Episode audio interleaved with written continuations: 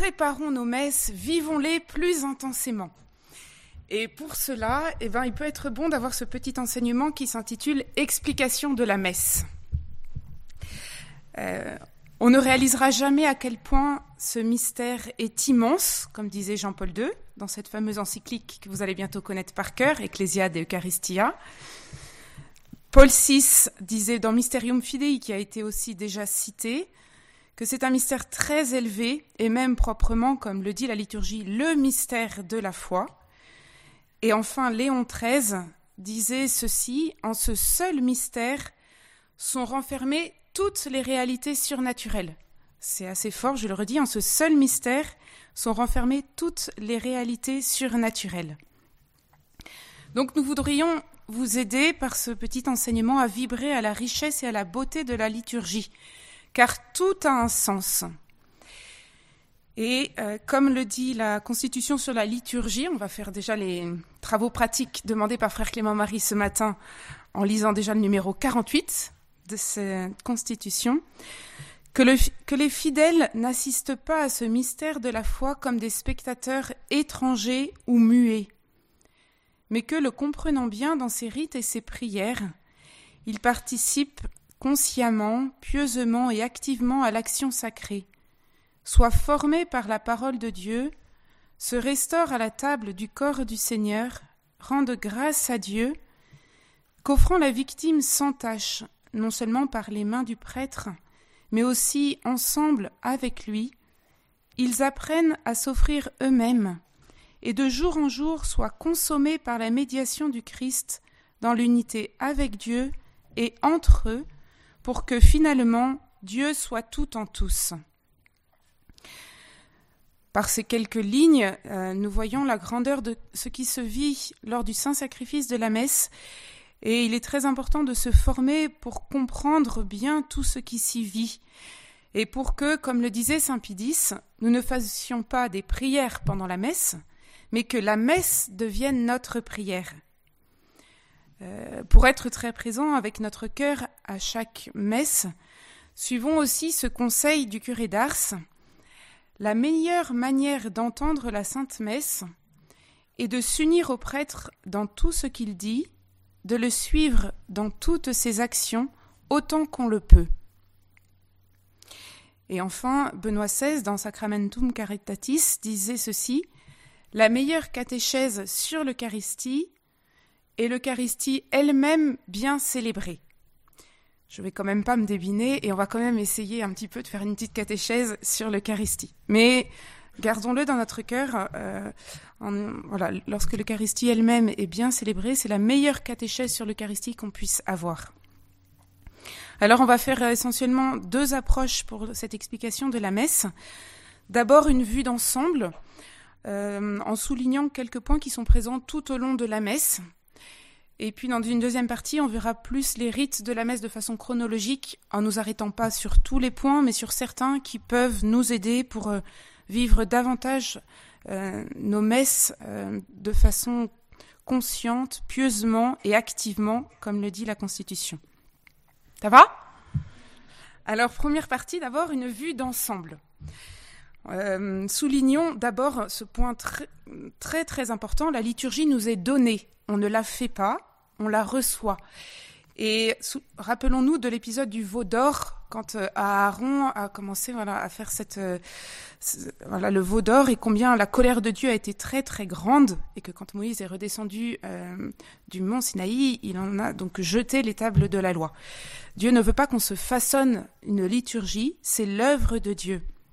Et donc il faut une grande fidélité et un grand respect des normes données pour la liturgie si l'on veut en, conserver l'esprit. Le cardinal Ratzinger disait ceci La grandeur de la liturgie tient en ce qu'elle échappe à l'arbitraire. Et donc ce n'est pas une propriété privée.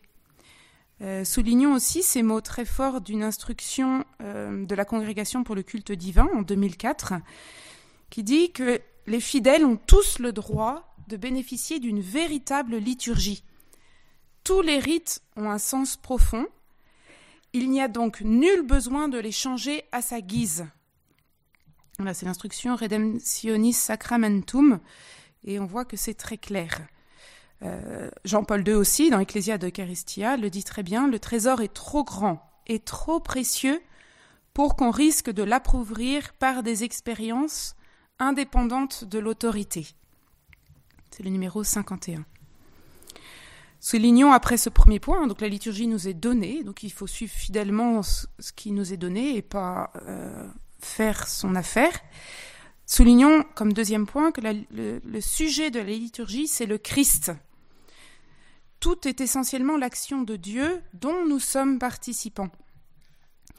Jean-Paul II précise que l'action in persona Christi du prêtre est bien supérieure à une action au nom du Christ ou même à la place du Christ. Il s'agit, je le cite, d'une identification spécifique, sacramentelle, au grand prêtre de l'Alliance éternelle, qui est l'auteur et le sujet principal de son propre sacrifice, dans lequel il ne peut vraiment être remplacé par personne. Donc le prêtre euh, tient la place du Christ en personne, d'où le fait qu'il revient, par exemple, au prêtre seul de prononcer les prières, euh, la prière eucharistique, et les fidèles non. Euh, il prie comme président au nom de toute la communauté et parfois aussi en son nom propre, afin d'accomplir son ministère avec attention et pitié et piété, pardon. Ce sont les prières à voix basse dont frère Léopold Marie nous a expliqué l'origine. Comme troisième point de la vue d'ensemble de la messe, reprenons ce que frère Clément Marie a souligné ce matin, la participation active, pleine et fructueuse du peuple de Dieu tout entier. Et ceci, hein, la présentation générale du missel romain dit que c'est un devoir pour tous les fidèles d'avoir cette participation pleine, active et fructueuse. Euh, cette présentation générale du missel romain dit dit donc que chacun doit accomplir sa fonction, faire tout ce qui lui revient, et cela seulement. Tous ont leur part active, chacun à sa manière, nous dit le catéchisme de l'Église catholique au numéro 1348. Et donc pour les fidèles, la participation voulue par le Concile réside en ceci vivre l'action liturgique en, en se pénétrant profondément du mystère rendu présent et en s'y unissant. Et comme le disait aussi frère Clément Marie ce matin, cela est favorisé par des réponses, des chants chantables, mais pas par une activité extérieure tangible, discours, poignée de main, etc. Soulignons euh, que la participation active doit être comprise vraiment comme une, euh, à partir d'une plus grande conscience du mystère qui y est célébré, et aussi, Benoît XVI le disait, avec sa relation la relation entre la messe et notre existence quotidienne. Euh, dans ce sens, Mère Marie Augusta désirait ceci, euh, qui peut être aussi comme une, résolution à la fin de cette session pour chacun de vous, si vous le désirez. Elle avait ce grand désir, me pénétrer de la grandeur du saint sacrifice, faire de ma vie une préparation et une action de grâce au sacrifice de l'autel. Et c'est vrai que pour que cette participation euh, pour les fidèles soit pleine, une préparation avant la messe est très, est très importante. On peut par exemple méditer les lectures avant. On peut penser à sa communion et la bienheureuse Dina a écrit en ce sens une prière qu'elle disait chaque soir à mon hostie de demain. Euh, nous pouvons aussi, pour nous préparer à la messe, penser à la présence de la Sainte Vierge. Gaëtan nous en a parlé hier cette femme eucharistique, comme aimait à l'appeler Jean-Paul II, et en aucun autre endroit sur la terre elle est plus présente que durant la Sainte Messe, où avec elle on est rendu présent au pied de la croix, et euh, elle nous apprend euh, à bien vivre ce moment, elle qui, y est également. Soulignons aussi ce qu'a dit euh, frère Clément Marie ce matin, le silence est une participation active. Et ça, c'est vrai que c'est pas forcément euh, naturel. Je me rappelle d'un groupe de jeunes qui étaient venus participer euh, à notre repas, et puis à l'office du milieu du jour après, qui n'avaient pas beaucoup l'habitude de prier.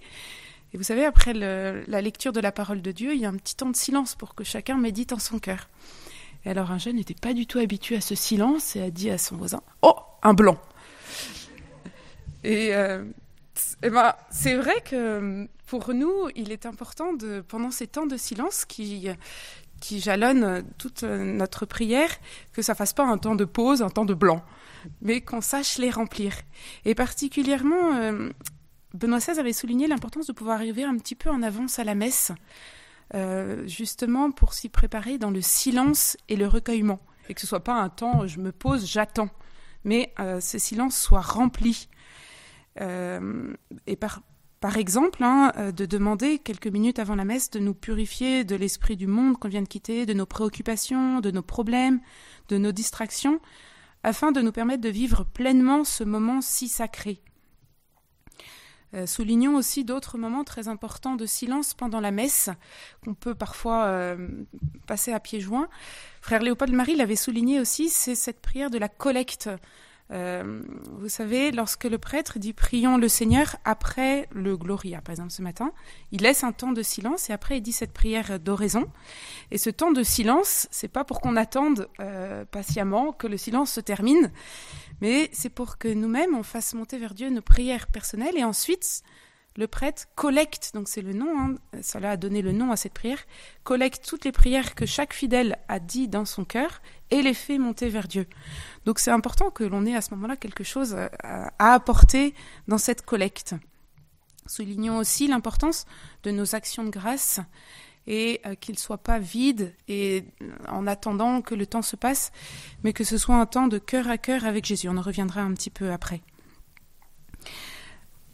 Pour cette participation pleine aussi, euh, nous pouvons faire un peu un examen de conscience pour voir comment est-ce que nous faisons nos signes de croix qui jalonnent euh, la messe et particulièrement au début et à la fin. Euh, le signe de la croix et le rappel du baptême, cela nous recentre sur la Trinité, sur le sacrifice de Jésus, la croix, et cela ouvre notre prière. Le signe de la croix est le vêtement du chrétien par excellence, d'où l'importance qu'il soit ample pour nous envelopper comme s'il était notre vêtement. Et un petit signe de croix fait à la va-vite, euh, il y a quelque chose qui, manque de notre être de chrétien. Euh, plusieurs peuvent avoir ce témoignage ou l'ont en tête de Jacqueline à l'île Bouchard. La Sainte Vierge lui a appris à faire le signe de croix. Eh ben, c'était pas à la va-vite. Soulignons aussi que lorsque notre signe de croix est fait avec l'eau bénite en rentrant dans l'église, il est le vêtement qui nous purifie. Père Bernard euh, l'a rappelé hier dans les réponses aux questions. Un autre point qui jalonne l'ensemble de la liturgie, pendant cinq fois tout au long de la messe, le prêtre nous dit Dominus vobiscum. Le Seigneur soit avec vous. Et pour que ce soit pas un peu quelque chose de machinal et avec votre esprit, hop, on passe à la suite. Euh, il, peut être intéressant de revenir sur l'origine de cette, euh, de ce salut. On le trouve dans le livre des Juges au chapitre 2. C'est le salut de Boaz, donc un ancêtre de, de Jésus qui euh, le dit au moissonneur alors qu'il est maître de la moisson à Bethléem, hein, la maison du pain, et il le dit aux moissonneurs qui viennent euh, moissonner. Et voyez, nous c'est très beau, Jésus, euh, eh ben, qui est dans la maison du pain, l'Église par excellence où on va recevoir le pain du ciel, nous dit aussi Dominus vobiscum. Et ça peut nous aider à vivifier cette petite prière. Ce matin aussi, frère Clément Marie a évoqué comment est-ce qu'on disait nos Amen pendant la messe qui jalonne aussi tout l'ensemble de la messe. Pensons à ce que, effectivement, hein, cet Amen revient sans cesse et c'est un acquiescement et une communion à tout ce que le prêtre dit au nom de tous. Amen, hein, c'est vraiment. Euh, on dit c'est vrai et avec en plus cette nuance d'enthousiasme. Enthousiasme, hein, si on prend l'étymologie, c'est avoir Dieu en soi. Donc ça doit éclater dans notre cœur. Dans la liturgie céleste, hein, l'Apocalypse le montre, les quatre êtres vivants qui répondent Amen à la louange que toutes les créatures donnent à Dieu et à l'agneau.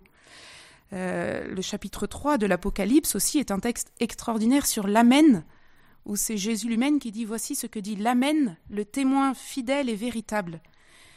Et c'est vrai que Jésus est en personne cette adhésion aimante et enthousiaste qui conclut et résume l'action de grâce qui ramène toute la création au Père. Donc cet Amen, Jésus, hein, il est le oui éternel. Saint Augustin disait que nous passerions l'éternité à répéter Amen. Alléluia, ces deux mots étant seuls capables d'exprimer notre connaissance des grandeurs divines et l'allégresse que nous en ressentons. L'amen le plus solennel de la messe, c'est celui que nous disons après la consécration à la doxologie, hein, par lui, avec lui et en lui. Saint Jérôme dit que de son temps à Rome, cet Amen retentissait comme le tonnerre du ciel. Il ratifie toute l'action sacerdotale du Christ qui vient d'être renouvelée devant nous par les mains du prêtre. Cet Amen final nous associe à toute la prière qui vient d'avoir lieu et s'achève en action de grâce qui monte vers le Père par la médiation du Christ dans l'unité du Saint-Esprit. Donc c'est donc une acclamation qui nous fait participer en tant que baptisés à cette offrande et donc on doit donc faire avec cœur. Au cours de la messe aussi, soulignons que souvent il y a des choses qui sont faites en trois. Donc c'est en lien en l'honneur de la Sainte Trinité. Par exemple, Kyrie, Christé, Kyrie eleison, le trois fois saint, les trois coups d'encensoir, en l'honneur de la Trinité. Soulignons aussi euh, les significations de l'encensement. Elles sont triples. Hein. Il y a une vénération. Euh, elle représente aussi notre prière. Elle a fait monter vers Dieu et aussi un sens de purification. Et donc c'est important de s'unir lorsque euh, le servant encense à ces trois dimensions. Soulignons enfin comme dernier point un peu transversal de, l'ensemble de la messe que toutes les prières euh, que dit le prêtre et l'assemblée sont tissées de références bibliques. Et en ce sens, un témoignage qui est éloquent, c'est celui de Scott Hahn. C'était un protestant américain, fin connaisseur de la Bible, qui un jour a assisté de loin à une messe dans une église. Et il a été frappé d'entendre que quasiment toutes les paroles, prières qui étaient dites euh, étaient des euh, extraits de l'écriture sainte. Euh, par exemple, hein, le Sanctus. Le Sanctus, c'est extraordinaire. donc c'est le chant le plus ancien de la messe, qui date du deuxième siècle, qui se retrouve dans toutes les liturgies. Et dans, ce tout petit texte, qui est pas très long, hein, du Sanctus, toutes les paroles nous viennent de l'Écriture. D'Isaïe, de Daniel, de l'Apocalypse, des anges à Bethléem, de l'accueil du Messie au rameau, du psaume 117. Euh, et, donc, euh, pour en revenir à Scottan, il en a été euh, impressionné, il a été frappé, et particulièrement lorsque le prêtre, élevant l'hostie, eut dit Voici l'agneau de Dieu qui enlève le péché du monde. Il a entendu résonner dans sa tête toute l'écriture et notamment l'Apocalypse qui dit Alors je vis au milieu du trône et des quatre animaux un agneau se dresser qui semblait immolé. Il avait aussi en arrière-fond Jean-Baptiste qui déclarait Voici l'agneau de Dieu qui enlève le péché du monde. Et il est devenu catholique. Il a écrit plusieurs ouvrages, dont justement un qui s'intitule Le festin de l'agneau, l'Eucharistie, le ciel sur la terre. Et puis son, témoignage aussi de, conversion qui est intéressant à lire, Rome Sweet Home, qui est plus connu. Euh, une de nos sœurs aussi, pour dire combien la, la, messe est tissée de références bibliques, quand elle explique la messe aux enfants, elle aime dire aux enfants, essayez de retrouver dans la messe toute la vie de Jésus. Vous la trouverez. Euh, la naissance de Jésus avec les anges à Bethléem dans le Gloria, son baptême lorsque le prêtre nous montre Jésus hostie en disant voici l'anneau de Dieu, sa vie publique, au Kyrie, on est comme Bartimée qui crie vers Jésus Seigneur, prends pitié. Euh, on accueille Jésus euh, au jour des rameaux dans le Sanctus, et bien sûr, au sommet de tout, la scène, la mort de Jésus et sa résurrection sont rendus présents pendant la liturgie eucharistique. Alors voici donc euh, cette première partie qui a glané plusieurs petits points qui jalonnent notre messe et, et qui reviennent à plusieurs moments. Voyons maintenant dans ce deuxième point les rites de la messe de façon un peu plus chronologique. Euh, et expliquons le sens euh, de, plusieurs petits rites qui peuvent être moins, euh, que vous pouvez moins connaître peut-être. Nous le verrons en deux parties, hein, puisque comme la Constitution sur la, liturgie du Concile le rappelle, hein, il y a une structure fondamentale dans l'Eucharistie la liturgie de la parole et la liturgie eucharistique. La Constitution souligne bien que c'est un seul et même acte de culte et que la table dressée pour nous dans l'Eucharistie est à la fois celle de la parole de Dieu et celle du corps du Seigneur.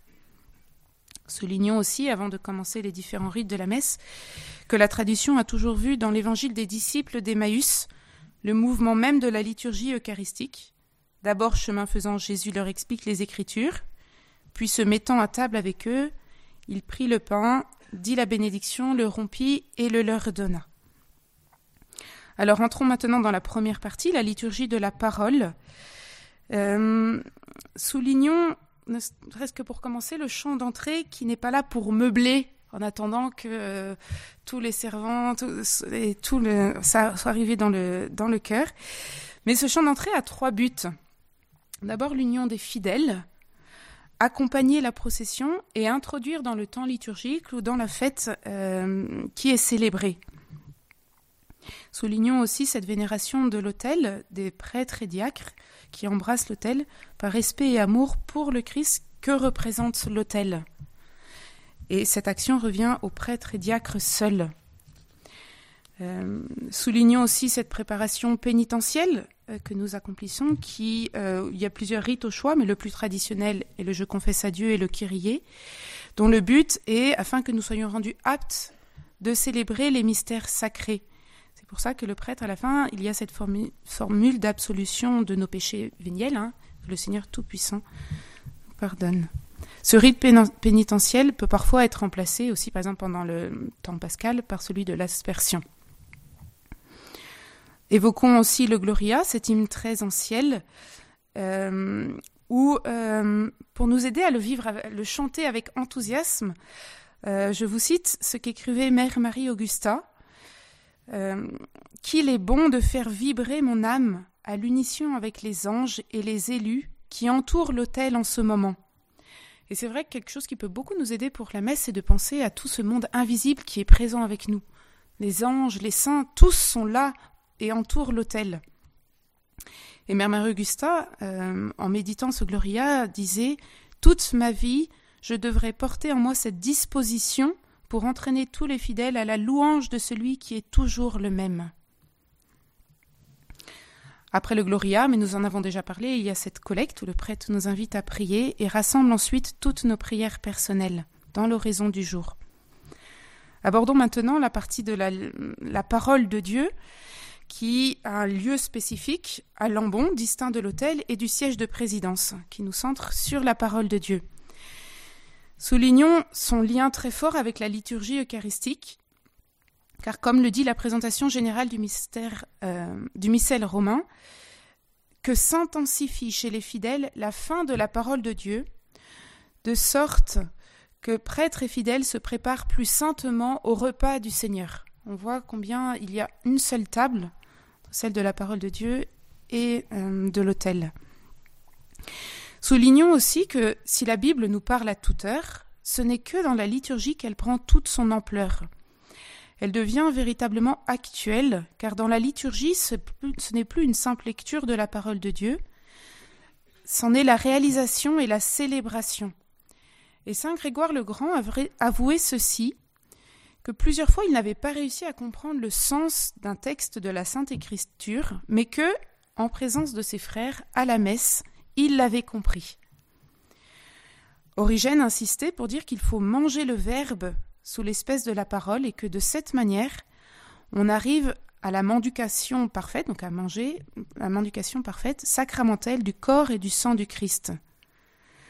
Donc nous ne devons jamais oublier que lorsqu'on lit dans l'Église, la Sainte Écriture, c'est Dieu lui-même qui parle à son peuple, et c'est le Christ présent dans sa parole qui annonce son évangile. C'est pour ça qu'il peut être bon, par exemple, de méditer les, lectures avant la messe, mais que par contre, pendant la messe, d'écouter la parole de Dieu, et pas tant de la lire nous-mêmes. Euh, Portons aussi, voilà, pour vivre ce moment de tout son cœur, des petits points qui peuvent vous aider, euh, d'être très attentif à la lecture et de, trouver, par exemple, le lien entre le, psaume qui est chanté après la première lecture est toujours un psaume qu'on appelle responsorial, qui répond à la lecture. Et d'essayer de voir bah, pourquoi la liturgie donne ce psaume comme réponse à la parole de Dieu. Et par exemple, ce matin, on a chanté le psaume 17 comme réponse à la parole du Deutéronome, où Dieu nous disait ses commandements, d'aimer Dieu d'aimer son prochain. Et dans le psaume 17, on répondait en disant Tes commandements, je veux les observer.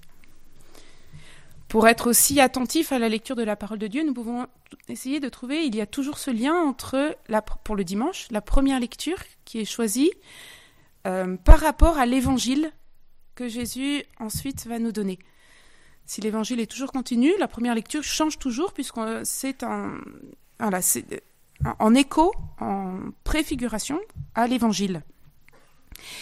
Et puis, essayons quelque chose qui peut beaucoup nous aider, comme Mère marie à nous préparer avant et puis après la messe à vivre euh, toute la suite de notre journée comme action de grâce à la messe pour que ce soit vraiment le sommet de notre journée, à essayer de garder parfois dans notre cœur ne serait-ce qu'un mot de l'évangile ou tel, tel ou tel extrait de notre moment de la parole de Dieu et de la ruminer tout au long de la journée.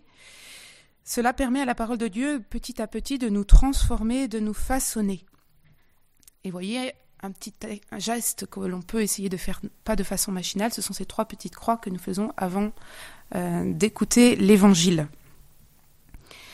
Euh, soulignons aussi justement que juste avant l'Évangile, l'Alléluia, euh, on l'a dit tout à l'heure, hein, Saint Augustin qui dit qu'on passera notre ciel à dire Amen, Alléluia. L'Alléluia dans la messe, c'est un rite à part entière. C'est un chant immémorial de l'allégresse juive déjà, et qui appelle la venue du Seigneur. Et donc c'est important que l'Alléluia éclate et elle introduit l'évangile. Euh, cet évangile, qui est le sommet de la liturgie de la parole de Dieu, et Saint Jean Chrysostome disait qu'il n'ouvrait jamais l'évangéliaire sans tremblement. Un jour aussi, on demandait à Padre Pio pourquoi vous pleurez presque toujours quand vous lisez l'évangile pendant la Sainte Messe? Sa réponse fut celle-ci Et il te semble peu de choses qu'un Dieu parle avec ses créatures? Vous voyez, bah nous aussi, vibrons on l'encense aussi, cette parole de Dieu. Donc euh, Jésus nous parle et euh, réalisons la grandeur de, cette, de ce Dieu qui vient parler à sa créature. Euh, Frère Clément-Marie l'a souligné aussi ce matin. depuis la, la, réforme liturgique, à travers les différents lectionnaires, la plus grande partie de l'écriture sainte est utilisée dans les liturgies. 87% de l'Écriture sainte sont utilisés dans la liturgie et c'est une très grande richesse qui a été ouverte hein, par le Concile Vatican II et qui souhaite que soient ouverts beaucoup plus largement les trésors bibliques. Euh, je passe sur l'homélie, mais un point sur le credo. Au Concile de Tolède en 589, il était demandé ceci à tout le peuple il faut faire retentir le credo afin que par ce chant la foi véritable s'affirme avec éclat et que l'âme du peuple catholique, recevant sa foi, se prépare à recevoir la communion du corps et du sang du Seigneur. Donc on voit encore une fois de plus combien liturgie de la parole et liturgie eucharistique sont très unies. Le peuple adhère à la parole divine qu'il vient de recevoir, qu'il vient d'entendre, et il y adhère par cette profession de foi personnelle et communautaire. C'est la foi de l'Église que chacun proclame je crois. Et le symbole des apôtres qu'on dit en commençant notre chapelet, chapelet, et c'était pour voir si vous étiez présent. Et, tout simple, tout pur, c'est vrai, mais il suffit, il n'a pas suffi pour euh, répondre à toutes les grandes hérésies du IVe siècle qui ont remis en cause la nature du Christ et les trois personnes divines. Et c'est pour ça que les deux conciles de Nicée et de Constantinople, 325 et 381, ont établi ce texte du credo plus complet, celui de nos messes dominicales et de nos solennités. Alors, euh, c'est très important de le dire euh, aussi avec, euh, avec flamme. On aura encore la joie de le, de le proclamer ensemble demain à la Toussaint. vibrons. la prière universelle, on l'a souligné aussi, donc j'y reviens pas, si ce n'est il y en a plusieurs parmi vous qui sont chefs ou cheftaines et parfois dans les paroisses on vous dit bah vous ferez la prière universelle. Donc il peut être bon de savoir qu'il y a un peu un schéma à respecter, pas comme si ça comme ça, vient. Euh, il est bon de suivre finalement ce qui est dit dans l'Écriture. Saint Paul dans la première lettre à Timothée, je recommande donc avant tout qu'on fasse des demandes, des prières, des supplications, des actions de grâce pour tous les hommes, pour les rois et tous les dépositaires de l'autorité donc c'est pour ça que euh, il y a ce schéma qui est donné par euh, euh, l'Église, qu'il y ait une intention pour l'Église, pour la cité, pour ceux qui souffrent, pour la communauté locale. Alors après, on, peut étoffer, mais ces quatre points nous sont donnés par l'Église. Vous avez encore le courage pour la liturgie eucharistique, parce que c'est la fin de l'Eucharistie qui nous anime. Alors, la liturgie eucharistique euh, s'ouvre par l'offertoire et c'est un moment de participation intense. Euh, c'est très important euh, de voir que c'est pas une pause entre la liturgie de la parole et la liturgie eucharistique. Ce geste humble et simple de l'offertoire est en réalité à une signification très grande, comme disait Benoît XVI. Nous portons à l'autel toute la souffrance, toute la douleur du monde, dans la certitude que tout est précieux aux yeux de Dieu.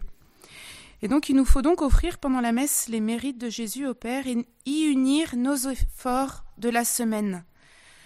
Euh, pour cela, je voudrais juste reciter Sainte Thérèse de l'Enfant Jésus, vous savez, qui voulait absolument obtenir la conversion de Pranzini. Et voici ce qu'elle disait Je voulus à tout prix l'empêcher de tomber en enfer. Afin d'y parvenir, j'employais tous les moyens inimaginables. Mais sentant que moi-même je ne pouvais rien, j'offris au bon Dieu tous les mérites infinis de notre Seigneur, les trésors de la Sainte Église, et je priais Céline de faire dire une messe dans mes intentions. Vous voyez, à l'offertoire d'offrir toutes mes intentions. Euh, donc c'est très important à ce moment de l'offertoire. On peut par exemple confier à notre ange gardien euh, toutes nos, intentions, toutes nos demandes, toutes nos offrandes aussi, euh, pour apporter pas les mains vides, ne pas être les mains vides devant, pendant cet offertoire. Euh, la, préface n'est pas un simple prélude à la suite de la liturgie eucharistique. Et c'est une solennelle proclamation des bienfaits de Dieu. Euh, je souligne ce petit mot par lequel euh, le prêtre la termine. Il mobilise non seulement toute l'assemblée, mais encore toute l'Église du ciel. C'est pour ça, avec les anges et tous les saints, nous proclamons et nous chantons et ça lance le Sanctus. La prière eucharistique, merci mon Dieu, frère Clément Marie en a parlé ce matin. Il y a ces quatre prières eucharistiques qui ont été euh, redonnées et euh, ce sommet, hein, la consécration, c'est vraiment le sommet et ce petit témoignage d'un garçon, on peut vous aider. Il avait besoin d'aller aux toilettes et il y est allé vite au début de la liturgie de l'Eucharistie. Et quand il est revenu à la messe, il a dit à la sœur qu'il, quand il est revenu à l'église, il a dit à la sœur, parce qu'il revenait juste avant la consécration, ouf, on est revenu à l'heure pour le miracle. Et bah, c'est vrai qu'il avait tout compris. Alors, euh, donc cette consécration, hein, vraiment, c'est le sommet et gardons les yeux fixés sur Jésus. Nous pouvons repenser à ce que frère euh, Jean-Régis nous a dit hier sur les miracles eucharistiques, où certains ont vu le visage de Jésus à ce moment-là. Et ben même s'il est caché derrière le voile de l'hostie, il est là, il est là.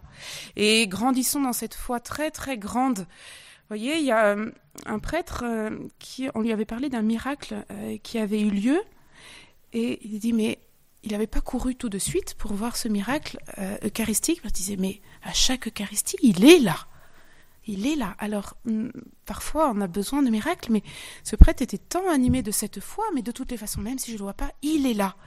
Et, eh ben, il faut que ceci anime aussi nos cœurs. Euh, le, curé d'Ars disait ceci pour vous aider à centrer ensuite euh, votre attention sur votre communion, qui est la parfaite participation à la messe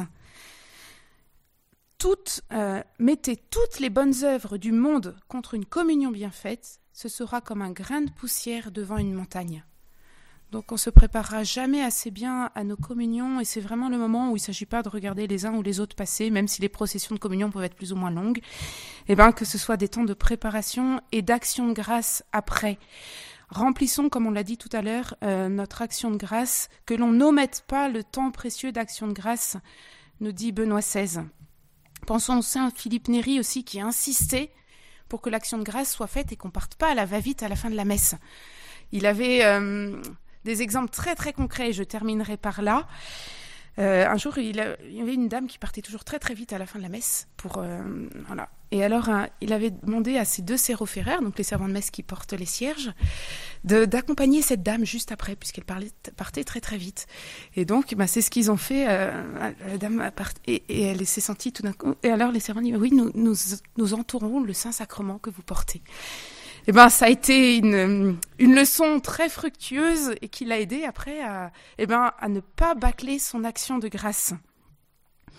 Alors, je dois dire le mot de conclusion, je crois, mais euh, je citerai tout simplement Benoît XVI hein, dans son exhortation euh, de 2007 qui dit ceci Quelle merveille doit susciter dans notre cœur ce mystère eucharistique